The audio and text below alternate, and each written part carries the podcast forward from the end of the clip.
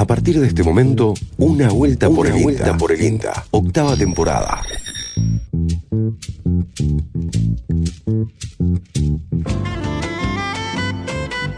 Hola, ¿qué tal? Bienvenidos, bienvenidas a una vuelta por el INTA. El placer de saludarlos y de encontrarnos en este espacio del Instituto Nacional de Tecnología Agropecuaria. Los saludo a mi coequiper. ¿Cómo le va, Mauro Bianco? Buen día. ¿Qué tal, Lucas? ¿Cómo estás? Buenos días, buenos días a todos y a todas que están aquí en una vuelta por el INTA en la AM580. ¿Cómo andás? ¿Cómo estuvo esa semana? Bien, movidita, Sí. pero bien, bueno, un poquito más, más corta Sí. eh, por el lunes feriado, pero acá estamos, bien, con calorcitos también Sí. que se empiezan a hacer sentir. Lindo, lindo, ya hay un aire primaveral, pero bueno, por ahí quedan algunos fríos. Este, estamos aquí. Eh, la idea es compartir un poco de ciencia, un poquito de tecnología en la mañana de AM580. ¿Que ¿De qué vamos a hablar hoy, Bianco? Varios temas muy interesantes, por cierto. Vamos a tener estudios sobre las características del polen de abejas del norte de Córdoba. Temazo. María José Martínez, que la descoce Sí. en estos temas, Sí. va a estar junto aquí en una vuelta por el INTA conversando. Biocombustibles. Entró en vigencia el nuevo marco regulatorio de biocombustibles que estará, bueno, a partir del año 2030, hasta el año 2030 vigente. Vamos a tratar el tema con un especialista del INTA como es Jorge Hilbert. Construcción de invernadero familiar, qué características debemos tener en cuenta para su construcción y uso. Y al final, Maní, eh, conocemos un poco el módulo que tiene el INTA Manfredi eh, sobre Maní. Un poquito Ahí, de todo. Sí, vamos a tener un popurrí de temas. Sí, está bueno el programa de hoy. Recuerden que pueden participar por la miel La Posta, miel de bosque nativa, producida en el INTA, en el campo anexo de INTA de Anfunes. Lo pueden hacer al 3, eh, participar en, nos buscan en Facebook, ahí la publicación de la una miel. vuelta por el INTA. Como estamos. una vuelta por el INTA, exacto, y ponen sus eh, su nombre y sus últimos tres del DNI. Sortean, al final del programa decimos ganador o ganadora de la miel de un kilo y también la pueden comprar, ya que están. También si no tienen suerte la pueden comprar. Nos pueden escribir al 3572 eh, 528693 3572 528693. Ahí también pueden recibir eh, el programa durante la semana, el link, pueden recibir todas las, todas las cosas, la usina eh, de producción que es nuestro compañero y queridísimo amigo Fabricio Taparelo. Miel pura del bosque nativo. Así que Sí, sí, para esta temporada invernal que ya está, estamos llegando al final.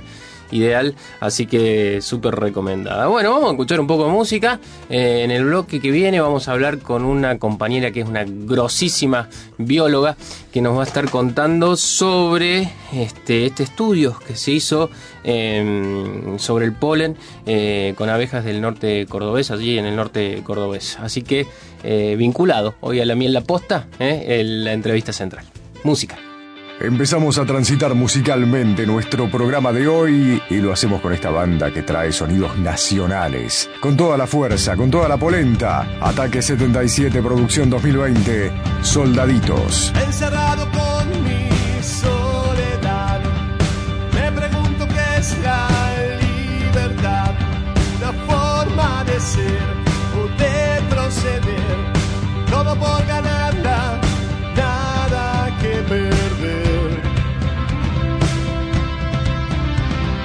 Encontrar el tiempo y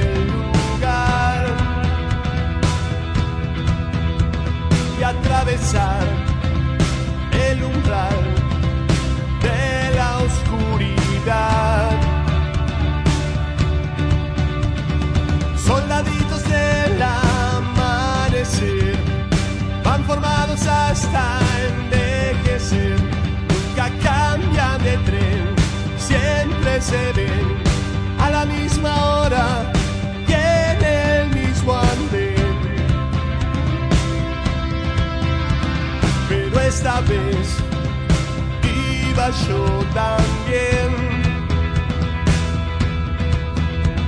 Parado ahí, yo me vi sin saber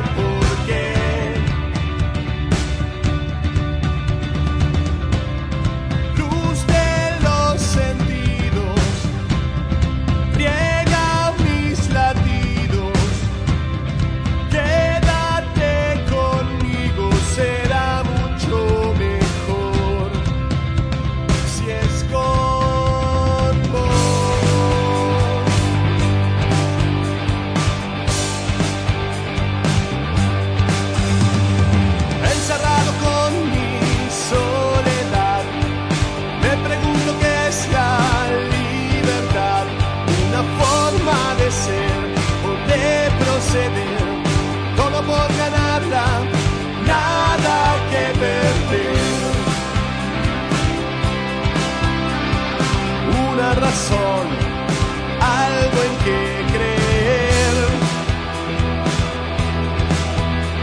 Ser o no ser, la cuestión es saber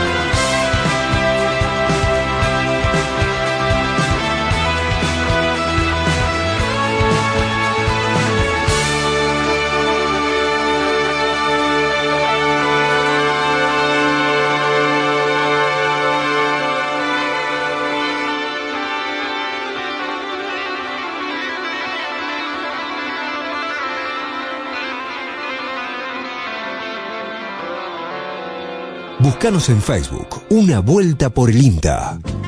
Continuamos en una vuelta por el INTA. Al principio del programa decíamos que íbamos a estar hablando sobre el polen. Eh, sobre el polen y sobre un estudio sobre las características del polen de abejas en el norte cordobés. Estamos en contacto con María José Martínez, doctora en biología, que trabaja en el laboratorio de calidad de granos de la Estación Experimental Agropecuaria de Manfredi tiene un equipazo que seguramente va a nombrar.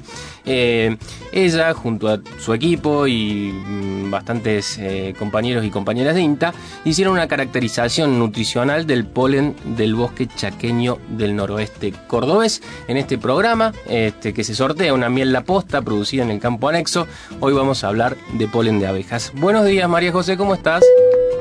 Buenos días, Lucas, ¿cómo estás? ¿Todo bien? Bien, bien, acá estamos. Eh, María José, como para empezar o para entrarle al tema, Nobleza Obliga, yo, eh, Bianco, escuchamos esta nota, la hizo el compañero Mumi Barreda en La Colmena del Gallinero. Así que Sí. una nota de una nota. Ya tenemos la ventaja de haberla escuchado a María José hablar de esto, así que este tenemos el desafío, además, de hacerla mejor que Mumi, cosa que es bastante complicado. Eh, mm, María José, ¿qué es el polen y por qué es importante? Como para arrancar este y entrar en contexto. El polen son granos que provienen de las plantas, específicamente el tipo de planta que se llama espermatófitas. Y la función de ellos es, son, microspora que presenta una cubierta muy resistente para proteger su viabilidad, mientras que son transportadas a través de las abejas, de insectos, del aire, son transportadas de una planta a otra. La finalidad es que estos granos con reservas nutritivas lleguen a germinar al, a la- al estigma, que es la parte de la, la parte femenina de la flor, germine y luego se fue con el óvulo, se fecunde y se haga la semilla. Ese es el objetivo del polen. Hacer la semilla junto con el óvulo. Más bien simple lo explico. Y las transportadoras que nosotros vamos a hablar en el día de hoy son las abejas, que van, que van juntando el polen en, en sus patitas, en las corbículas, y se van pegando todos los granitos de polen de un montón de plantas que ya van visitando. Específicamente vamos a nombrar las plantas que del análisis que hicimos nosotros. Ujú. Por, por eso tan importante la función ecosistémica o bio- biológica ¿no? de las abejas, ¿no? En este caso. Totalmente, es, es declarado ya el ser vivo más importante del planeta. Ah, mira, ese dato no lo tenía. Sí.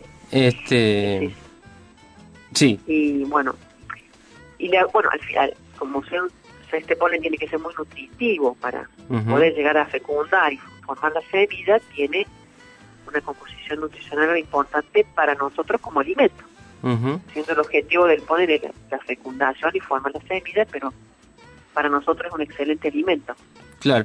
Y Porque- cuando, cuando decís que es un excelente alimento, ¿qué, qué, digamos, entiendo que tiene mucho valor nutritivo, qué características tiene este polen?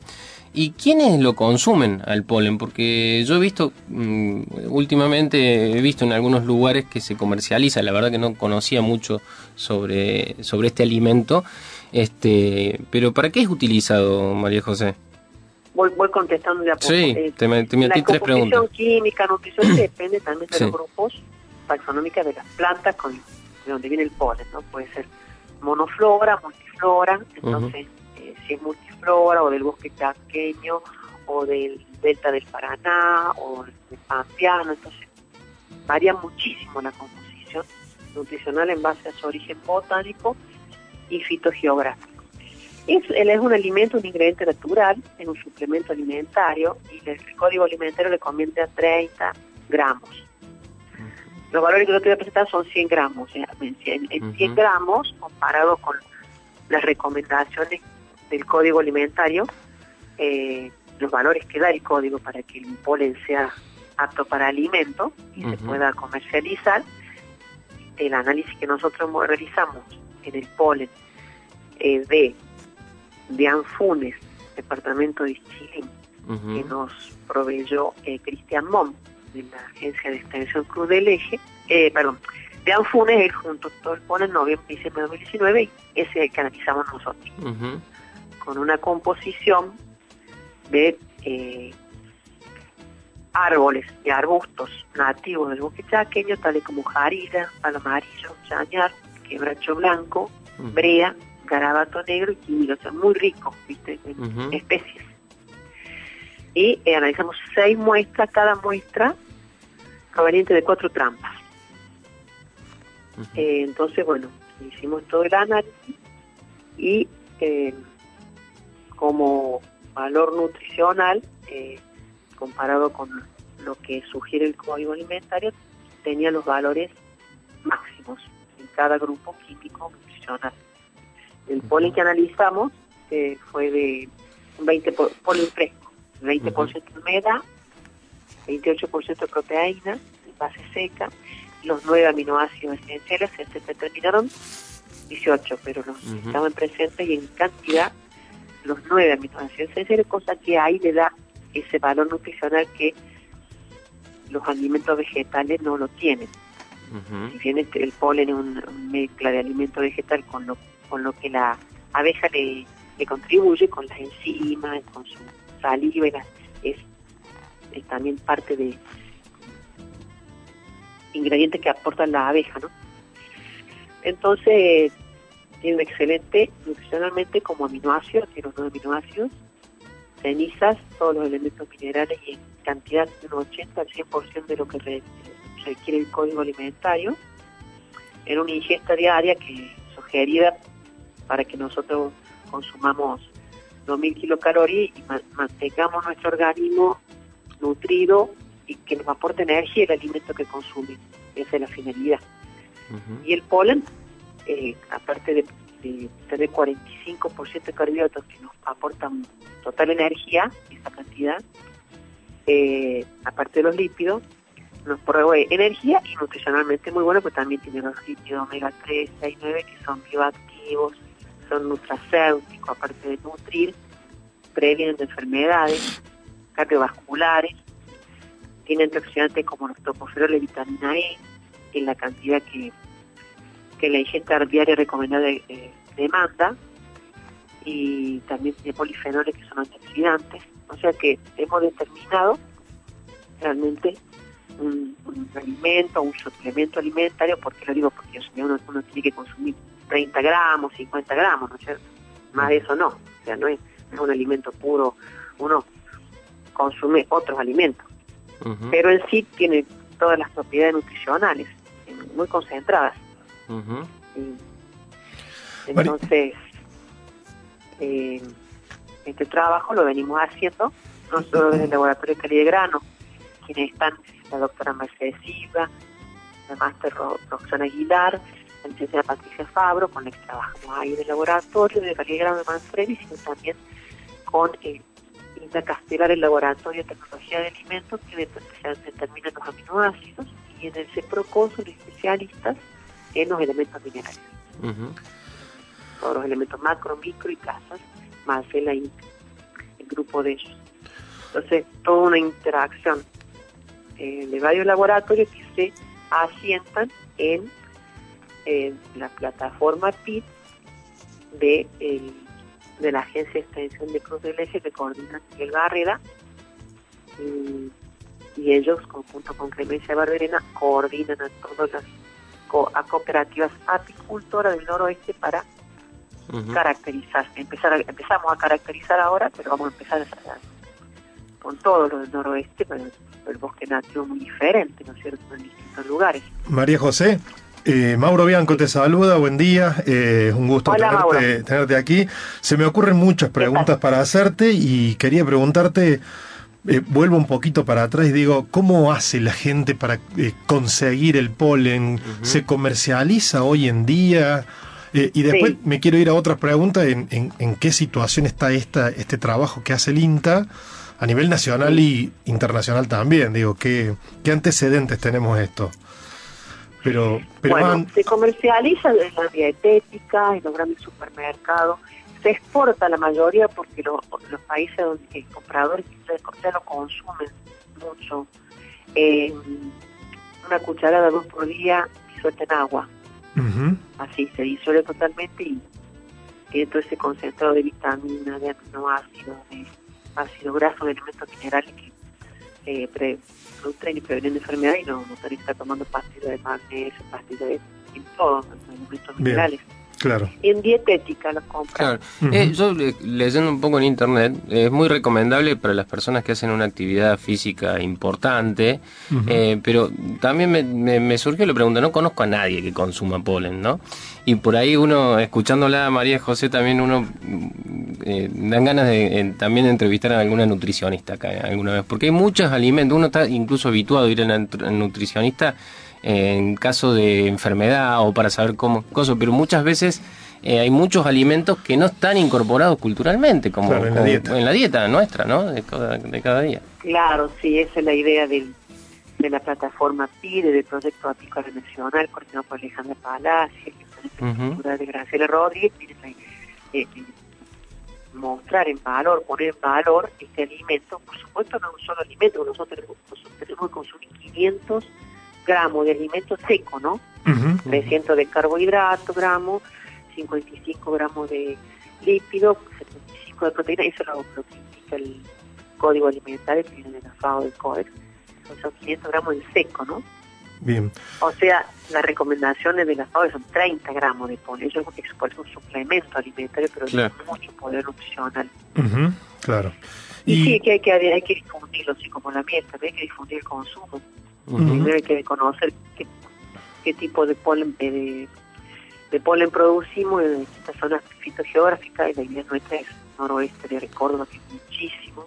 Hay muchos apicultores que trabajan con el INTA, con las agencias de, de la red de técnicos territoriales del INTA. Claro, y Sí. eso, y eso te preguntaba, ¿qué antecedentes hay sobre- en este estudio y caracterización del polen a nivel nacional? Bueno, el Delta, sí, el Delta del Paraná, caracterizado, hay un grupo muy importante, Inta Rafael, Inta Paraná, eh, la doctora Laura Gurini, ella ha dirigido tesis, este, también porque es muy importante el análisis sensorial de gusta- degustación Ujú. del polen. Ella es especialista en todo lo que es, hace 30 años viene estudiando la miel del polen y sí, ha dirigido tesis Ujú. se- la- el polen que más se vende es del- eh, de la zona del, del delta del Paraná, que es lo que yo consigo en la dietética y lo que más uno ve por internet. Bien. Eh, por eso queremos caracterizar de Córdoba, que es muy diferente porque es un bosque nativo, al ser un bosque seco se concentran más los nutrientes Ujú. en el polen y en las flores. Está bueno. Y es lo que estamos viendo, tiene ¿viste? El, código alimentario dice, puede tener el polen entre 15 y 28% de proteína, y nosotros determinamos 28%. Claro, Exactamente, máximo. claro. Y hay una, hay una, un detalle que lo, lo nombraste, pero me gustaría que lo expliques, el tema de los aminoácidos y los aminoácidos esenciales, ¿no? Porque no es menor Claro. también. Claro, de los 22 aminoácidos, lo más importante es los 9 aminoácidos esenciales porque los otros nosotros los producimos. Pero sí o sí, cuando hablamos de esencial, tenemos que consumirlo diariamente. ¿Y qué es lo esencial? Elementos minerales son esenciales. Todos los macro, microelementos minerales, los aminoácidos esenciales. Y de todos los ácidos grasos, tres. De dos. El omega 3 y el omega 6. Eso tenemos que consumirlo. O sea, lo que no produce el cuerpo, sino que lo, lo adquirimos a través de los alimentos, digamos. Claro. Por eso los elementos minerales, los aminoácidos eh, y las vitaminas. ¿Y el polen Acá cuánto? nombre, la Claro. vitamina E que, que tiene cantidad justo lo que exige el código alimentario y la digestividad recomendar, la tocoferol, la vitamina E, que es la Bien. antioxidante para nuestras membranas celulares. Y la otra, también tiene otra vitamina que no hemos podido determinar. Bien. ¿Y el polen aquí en cuán- cuántos aminoácidos o, o cuáles tiene? Tiene los, los esenciales, los nueve, isoleucina, leucina, metionina, feridanina, treonina, triptofano, valina, y los condicionales Ujú. divina, arginina, que a veces son esenciales, a veces no, comparado con, por ejemplo, gramos en 100 gramos de soja, Mm. comparado con gramos en 100 gramos de soja, incluso desgrasados, o sea, que se concentra más el valor, en todos estos nueve aminoácidos eh, estamos por arriba de los valores. Bien. Y comparado con la FAO, igual, por ejemplo, la FAO dice gramos y 100 gramos de isoleucina, de un aminoácido esencial, 3 gramos y 100 gramos. El polen tiene 3,8. Ujú. para que te, para que tenga una idea, leucina. FAO dice que nosotros requerimos, la ingesta de comida es 6 gramos en 100 gramos, el polen tiene 6,8. Bien. Digamos que supera, supera La lo que tiene la, 3. Claro, claro, claro. Supera lo todos, que la eh, FAO pide. Igual, igual, sí, o sí, su- supera. Ujú. Pero metionina no, por ejemplo, es el 4, 0,6. Bien. Igual que la soja metionina. Y la FAO necesita, eh, eh, eh, requiere, sugiere 2 con 3. Ujú. Y no este, están de calidad. Este polen analizado puede estar al alcance de, de la comunidad, de la, de la ciudadanía para consumo. Sí, sí, los, las cooperativas exportan y también venden. Esa parte de, de comercialización, seguramente Karina Sánchez, que trabaja con nosotros, Sí, lo puedo todo ver el ella. equipo de, de técnicos de multidisciplina. Entonces ella sí, y Clemencia Barberena y Miguel Barrera. ellos. Estamos frente a un producto como la espinaca de Popeye. Un digamos. superalimento, o Claro. sea, un superalimento. ¿Vos lo- eh, ¿qué, gusto te- tiene, ¿Qué gusto tiene, María José, el polen? Superalimento. Es como ha sido, yo lo consumo a partir de redoxón, viste. Sí. No tiene mucho gusto. Ajá. No tiene mucho gusto. ¿Y vos lo tomás, to- vos lo tomás todos los... o sea, Yo sí. co- to- consumís todos los días. Y si alguien Sí. quisiese Si consumirlo, querés ser como María José, ver, empezá a claro. consumirlo ya, digamos. el secreto de María José. No. Clemencia también consume Ah, bueno. Ah, mira. Todos los apicultores consumen, ¿no? Porque ellos Estamos, habla- estamos hablando de re- referentes número uno del INTA que consumen el polen. Claro, Así que algún secreto hay Ahí detrás está. Igual como, igual como el maní, viste, que es superalimento. Claro, tal cual. Eh, Clem- eh, así que bueno, ya vamos a hablar con Clemen Sí. para que nos dé la otra pata, que es esa de la comercialización Sí, y demás, bueno. pero yo me voy, eh, a ver, venía a este programa sin saber nada de polen. Me gusta, me gusta y eso. me encanta cómo la claridad que tiene María José Y, a- para contar. y aparte es raro porque es como un- son como granitos y te lo venden en frascos, María José, ¿no es cierto? En general viene Son, como... son grado- claro, son eh, polen en pelota, por ejemplo. Exacto. le dicen así, consumen. Usted consume polen en pelotas y, y anda, pero como si tuviese nafta de avión, ¿o no? Porque viste que el polen de la, de, de la, de la flor es un polvito, pero la, la abeja lo va juntando ahí con su pegamento que tiene y hace un unas bolas más grandes. Entonces pasan por la trampa de los apicultores Sí. y sale de las corvículas, se despega y va cayendo en la trampa y la, después las abejitas salen de vuelta por los agujeritos. Así las cosechas. Sí, pero son unos, como unos gránulos, digamos. Este, Son los granos hechos por la, por la eh, que ellas van, se, va, se les va pegando en cada flor. Entonces tiene un, tamaño más grande que el polen de la planta, ¿no? Son muchos granitos, mi- muchas microsporas pegadas. Bueno.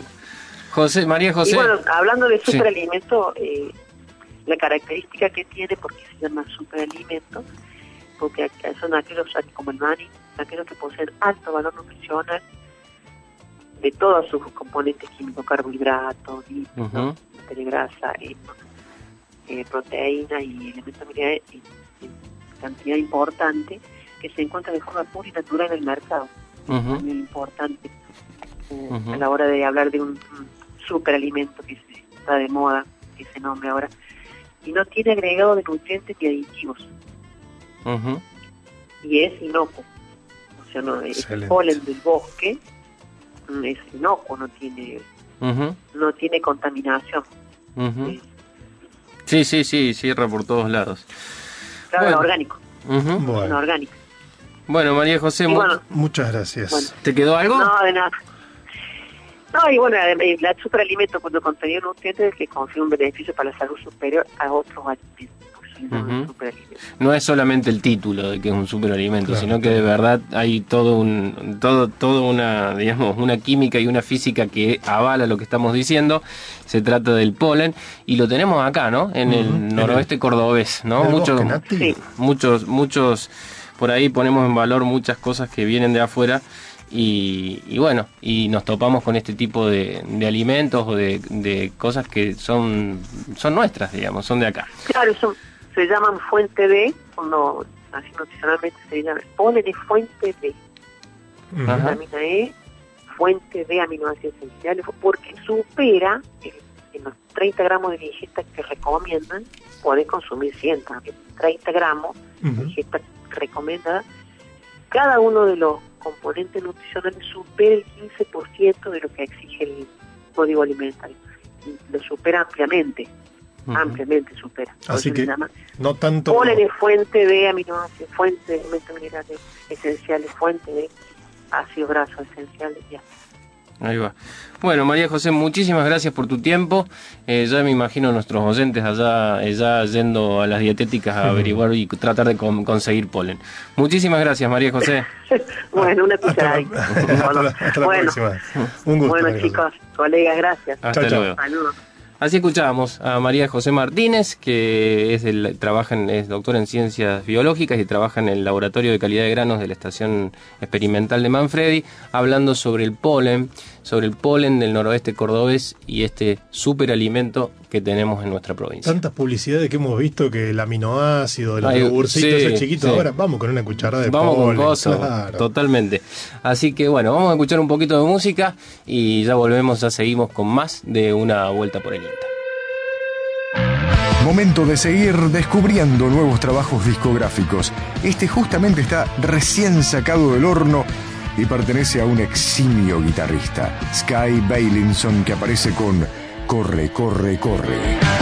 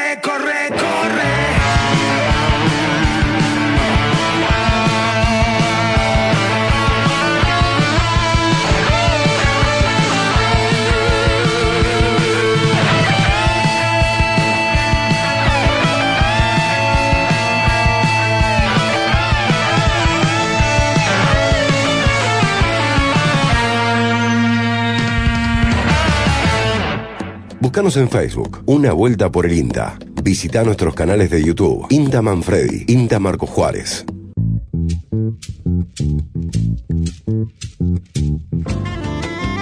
Bueno, eh, continuamos en una vuelta por el INTA mientras este, estamos googleando a ver cuánto sale el polen, dónde lo podemos conseguir.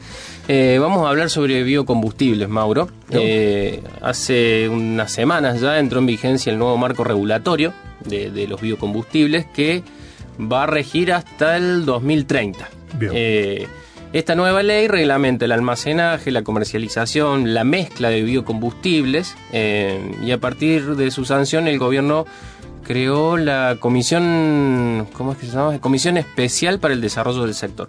Bueno, esta norma reemplaza la que rigió durante creo que 15 años y trajo algunas polémicas sobre el, sobre el porcentaje de los cortes. Bueno, hay algunas provincias como Córdoba, eh, Santa Fe, que vienen produciendo biotanol y no, no están tan contentas con esta nueva, nue- esta nueva reglamentación. Nuestro compañero Jorge Alegre eh, estuvo charlando con Jorge Hilbert, eh, que es director del Instituto de Ingeniería Rural y coordinador del Programa Nacional de Bioenergía del INTA. El INTA hace ya varios años que viene trabajando sobre el tema y vamos a compartir en este primer momento, eh, bueno, un poco nos pone en contexto, Jorge, sobre qué protagonismo tiene Argentina, digamos, qué rol tiene Argentina en la exportación del biodiesel, eh, la complejidad desde el punto de vista ambiental, eh, habla de un concepto que está muy interesante, eh, que te va a gustar, que es eh, esto de la los combustibles con emisión negativa. ¿Qué sería eso, no? Bueno, eh, le entramos al tema de la mano de nuestro compañero Jorge Alegre, que entrevistó a Jorge Gilbert. Lo escuchamos y después volvemos y seguimos un poquito más con este tema. Argentina ha jugado entre los, los jugadores principales de, de exportación de, de biodiesel tradicionalmente eh, y bueno, más recientemente ha incursionado en la, la exportación de bioetanol a, a mucha menor escala, pero bueno, abriendo abriéndose camino en ese mercado tan competitivo tan competitivo desde el punto de vista ambiental, ¿no? Eh, hoy en día se requieren reducciones de emisiones superiores al 70% respecto a los combustibles fósiles y nosotros tanto en biodiesel como en biotanol de almidón de maíz estamos alcanzando y superando esos este, esos niveles. Y hay que decir que la, la industria viene avanzando permanentemente, eh, eh, haciendo mejoras de, eficiencia, eh, incorporando nuevos coproductos, como es el caso de la recuperación del dióxido de carbono de los procesos de fermentación para utilización en bebidas gaseosas y otra, es carbono biogénico porque fue capturado en el mismo año que se que se captura, otra interesante innovación tanto a nivel de gran planta como de plantas a campo de, menor escala, ha sido el tema de la integración de, las destilerías de, etanol con las plantas de biogás, de manera de poder utilizar, eh, generar energía eléctrica para inyectar a la red, eh, utilizar energía térmica generada para el propio sistema y usar eh, biofertilizantes que en algunos casos llegan a superar los 1.500 hectáreas de aplicación de este producto. Y ahí tenemos otro tema, ¿no? ¿Hacia dónde vamos? Este, vamos hacia la posibilidad de tener combustibles con emisión negativa. ¿Qué significa esto?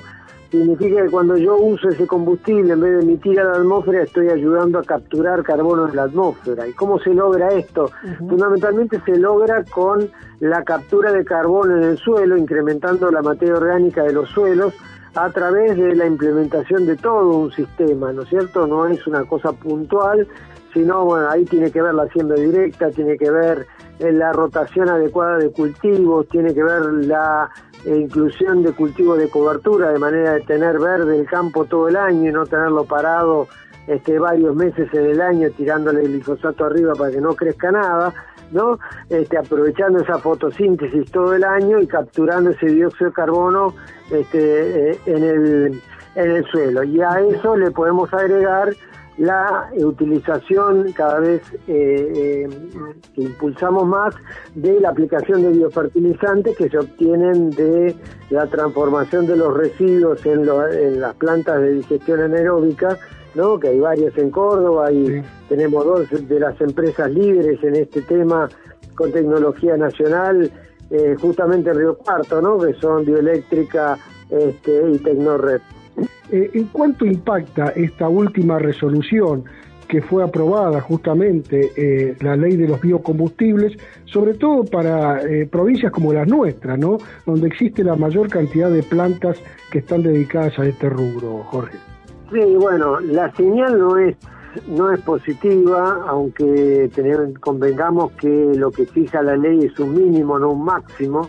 Por lo tanto, bueno, como fue la ley que esta está reemplazando, que establecía eh, mínimos muy modestos, ¿no es cierto?, eh, respecto a lo que se pudo llegar con sucesivas resoluciones a lo largo de, los años en que tuvo vigencia esa ley, llegando al 10 y el 12%, ¿no?, actual.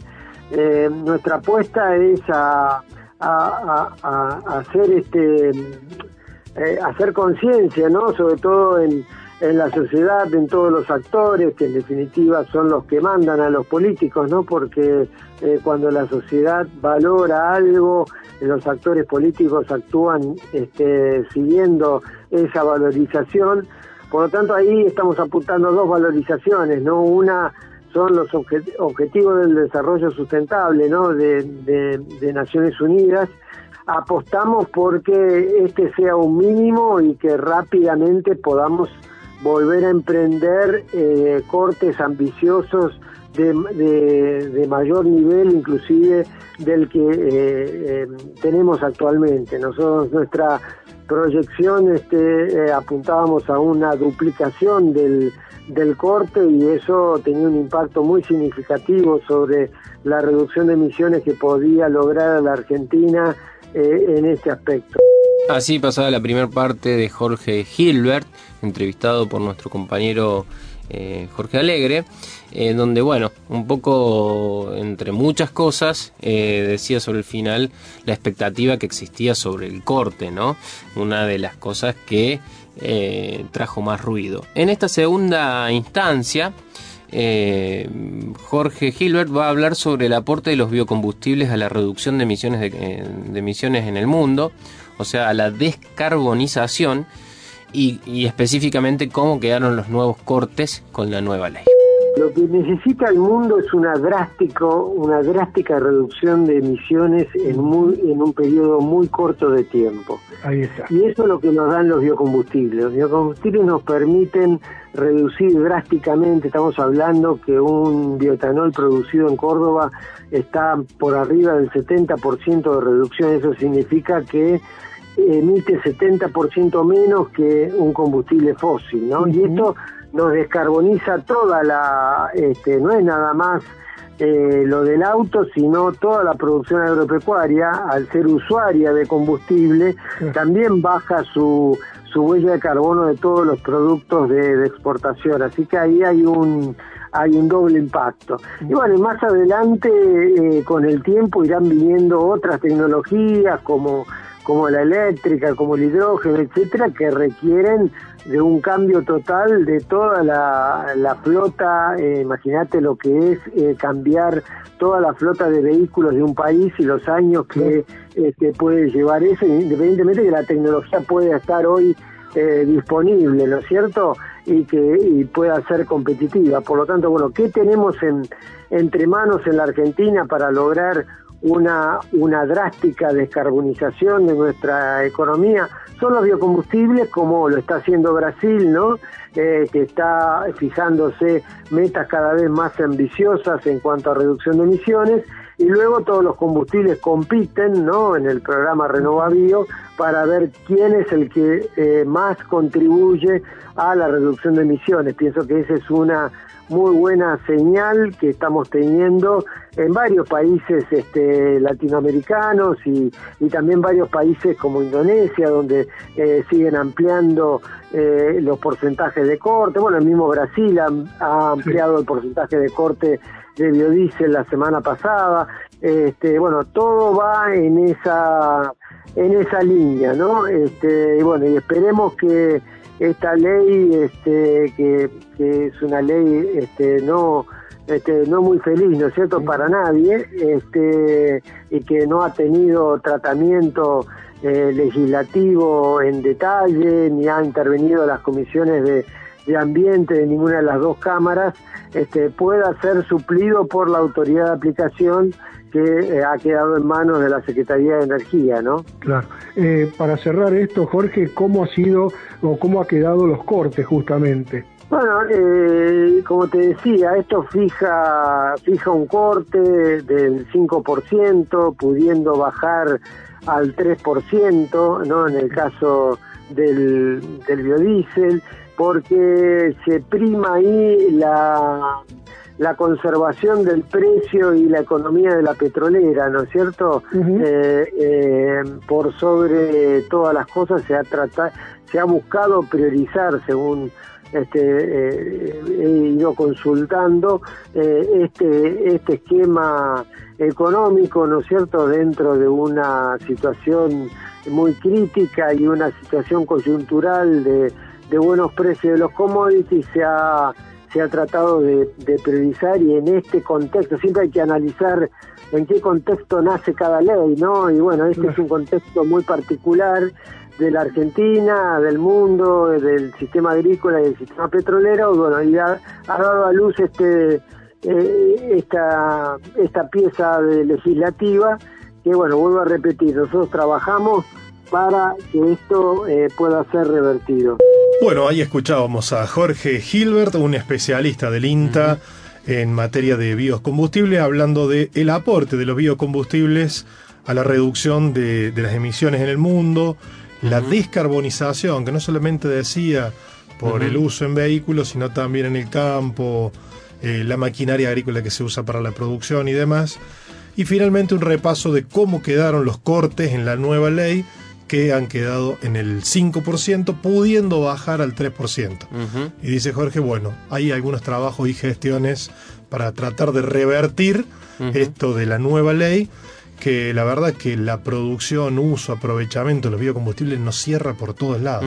Así que bueno. Menos por ahí a las grandes corporaciones, pero bueno. Eh, tema aparte. Es un tema importante. No, es un tema, es un tema que sin duda toca intereses, ¿no? O sea, él- lo decía Jorge. O sea, eh, Sí, imagínense claro, eh, la magnitud de, eh, bueno, la, la industria de los autos eléctricos, por ejemplo, ya está bastante desarrollada y, no- y es algo que, Sí, sí. que podría ser más impulsado, pero eh, toca intereses realmente grandes, digamos, este, este tipo de este tipo de tecnologías. Así que bueno, lo seguiremos de cerca al tema de los biocombustibles, pero, Si nos, pero da el, si nos da el combustible, lo si nos da la nafta, ¿eh? si nos da la nafta, eh, Lo lo seguimos de cerca. Eh, recuerden que se nos va la miel. Eh, el bloque que viene ya la sorteamos.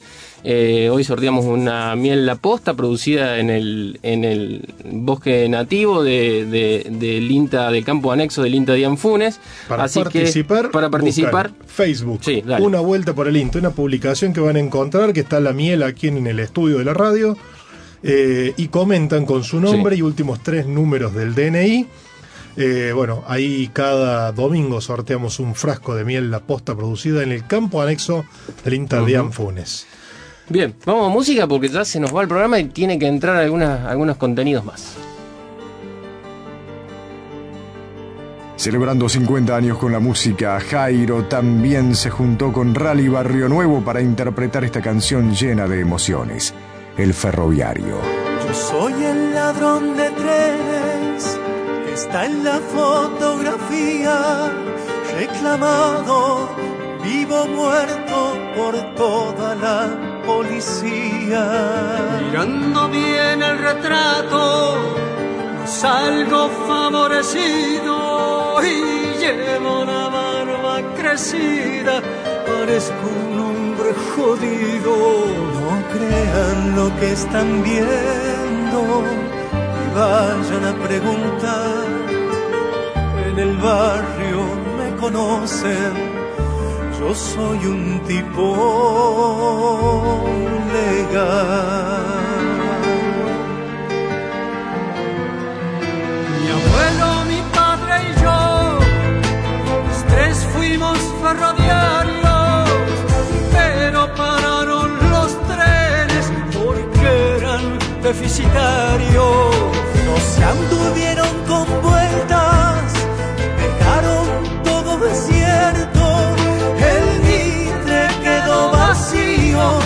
el Belgrano medio muerto. Es lo que hace un ferroviario cuando le quitan el tren. Primero se vuelve loco, Después empieza a beber. no sé si estaba borracho la noche que decidí robar la locomotora y volverla a conducir. La pinté de azul y blanco,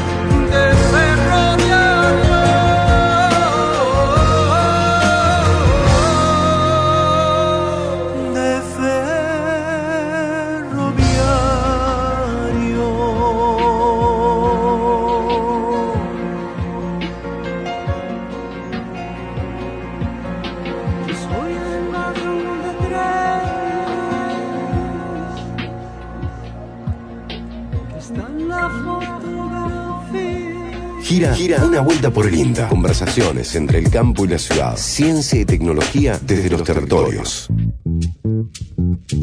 Bueno, Lucas, entramos a la recta final ya del programa. Nos queda sortear la miel, dijimos, y antes de la despedida.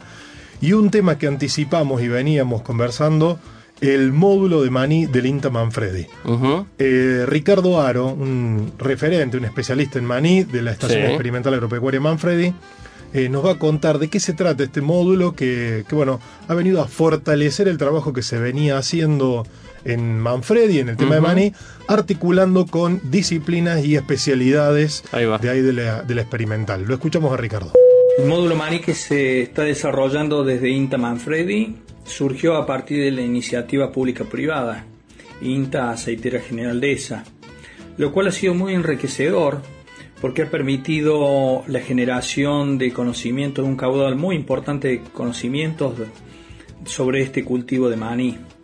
Hay una gran cantidad de investigadores y disciplinas que han, han desarrollado o llevado a cabo distintas líneas de investigación en esta última campaña 2021, atendiendo demandas y oportunidades del sector manicero con el objetivo de que la información, los resultados que se generan a partir de este módulo sean de aplicabilidad directa hacia eh, la productividad, para mejorar la productividad de- de- del sector manicero. Por mencionar eh, las, las disciplinas, estamos hablando que están involucradas en este módulo de maní, estamos hablando de la fitopatología, el manejo de cultivo, mecanización agrícola, ecofisiología de cultivo, calidad química del grano, nutrición mineral. Y sucintamente, como para mencionar las líneas de investigación, eh, se, puede, se puede decir que, por ejemplo, desde la nutrición mineral, los investigadores están abordando dos líneas muy importantes. Uno es ver los momentos de aplicación y dosis de la fertilización nitrogenada y fosforada en el cultivo de maní. Otra línea de investigación es la fertilización con zinc y boro, cómo está afectando el crecimiento, el rendimiento del cultivo y poniendo un foco puntual sobre lo que es la composición química del grano y estamos hablando principalmente en la generación y acumulación de azúcares en el grano. Eh, los investigadores, los fitopatólogos están trabajando principalmente sobre lo que es eh, el control de enfermedades foliares. Estamos hablando de viruela y ahí están todo el trabajo de evaluar dosis y momentos de aplicación y ver cómo se controla, qué es lo que más conviene para controlar la viruela del maní y cómo esto puede repercutir sobre el rendimiento del cultivo.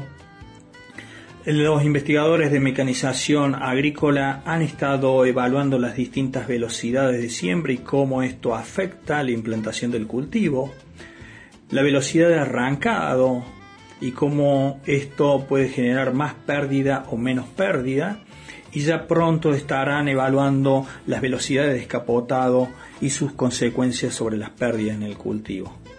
Respecto a la ecofisiología y manejo del cultivo, se está, se está poniendo foco en lo que es marco de plantación, arreglo espacial, esa combinación entre distintos distanciamientos entre hileras de siembra y densidades de siembra y además longitudes de ciclos, ciclos intermedios, ciclos largos, como todo eso es más conveniente frente a distintos ambientes que explora el cultivo.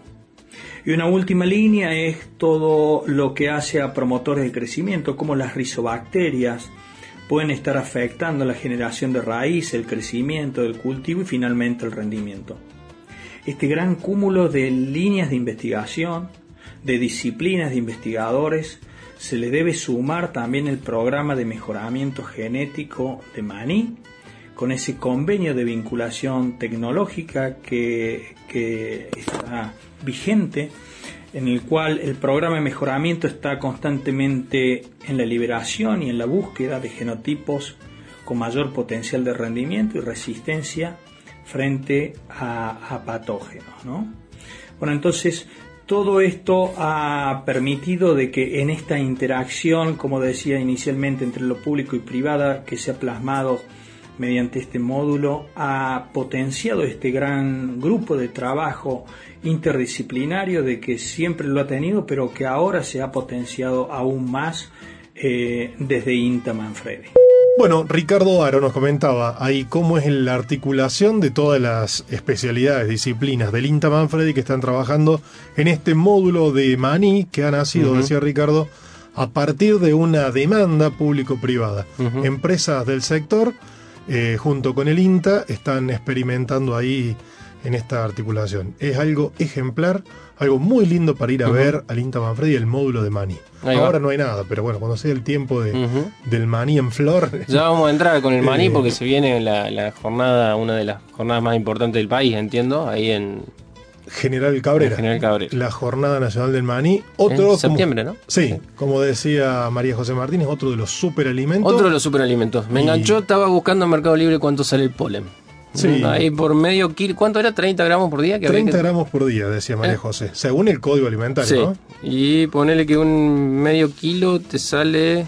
No, no, pero vamos a tirar zaraza porque hay precios muy dispares en, en- en Mira, el Mercado Libre. El cálculo que le hago yo es lo mismo Sí. que te sale un café por día. Así que tenés un superalimento con todos los aminoácidos. Claro, y, acá- eh, pagando menos de lo que te sale un café por día. En internet hay por. No, eh, medio kilo. Eh, medio kilo 1500 pesos alguno, pero bueno, puede, puede variar eso, no sé, no sé las calidades, de dónde, porque cambia el origen también, ¿no? De las calidades según de- lo explicó María José Martínez hoy en la entrevista, cambia, pero bueno, ya lo vamos a averiguar mejor y vamos a traer datos más concretos Mientras- que en Mercado Libre. Mientras ¿eh? no tengamos eh, los precios, sí le ofrecemos la miel pura Sí. producida en el campo anexo de INTA de Anfunes, que hoy sorteamos. Sí, sí, ya está, ya está. Es en este caso el sorteo y es una ganadora. Se trata de eh, Beatriz Ana María Peduglia, eh, DNI terminado en 836. Nuestra producción, eh, Beatriz, se va a estar poniendo en contacto para hacerte llegar la miel de bosque nativo este, producida en el campo de INTA en de Anfunes, la posta. un kilito de miel se lleva Beatriz. Cerramos. Cerramos, cerramos con Tuti. Eh, en este programa trabajaron Mariano Britos en la puesta al aire, Gabriel Sanchené en la locución, en la musicalización José Ávila. A quien le eh, mandamos un saludo de Mm. Sí. parte de nuestro director regional Habla que nos escucha Le gusta la en música, vivo y le gusta mucho la música. Así que saludos a José Ávila. En el equipo de comunicación, Jorge Alegre, Néstor, eh, Néstor que nos acompañó siempre, no, ahora. Néstor es Sí, lo tenemos acá. Acá Claro. lo tenemos acá. Sentado. No, Sí. Andrés del Pino, Jorge Alegre, Sí. Fabricio Taparelo, Gabriela Mastrovicenzo y aquí Sí. Lucas Vial y quien les habla Mauro Bianco. Bueno, hasta el domingo que viene. Hasta el domingo. Espero que lo hayan pasado bien. Nos encontramos en otra vuelta mm, por el INTA aquí el domingo que viene. Un hermoso cierre musical a toda orquesta. Juan Cavaglieto, Lito Vitale, Postales del Alma. Así de noche, casi maullando, como los gatos del arrabal. La luna en fuego y las tres Marías que me cantaban, no llores más. El sueño grande y la casa chica, bramaba cerca el ferrocarril grillos y sapos, lechuzas tuertas, fueron la orquesta que dirigí. Cayeron lluvias de agua y de balas, salvé la vida porque hubo un Dios. Silbé las letras y a mi guitarra el encordado se le enlutó. Hoy canto algunas, cantando aquellas. Canto por nadie, canto por vos. Postales mías del alma viva, fotografiando lo que yo soy. Una canción de cuna transistores, folclore tango y el locutor. Mitad speaker y mitad fantasma. Una postal del alma era su voz, pero un sonido fascinatorio, mi dormitorio eléctrico y el barrio entero bailó esa noche la chacarera de otra nación.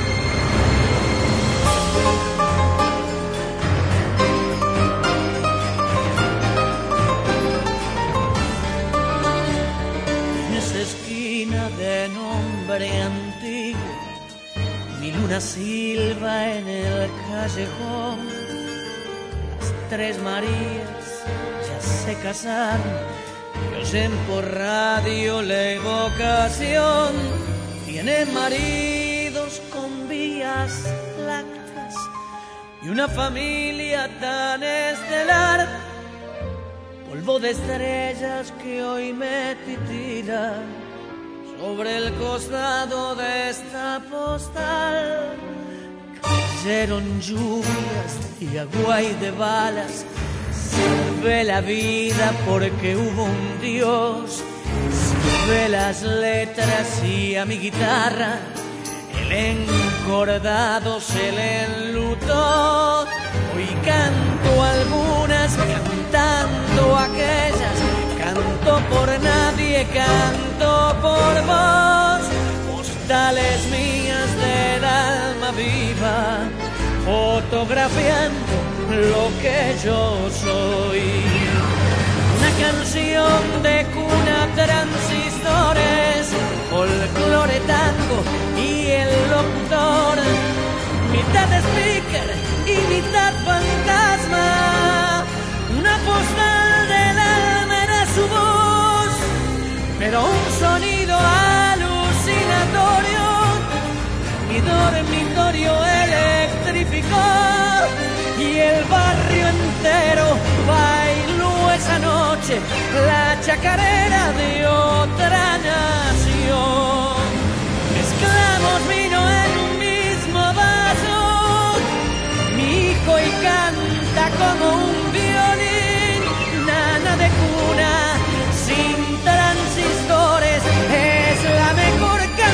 don't guess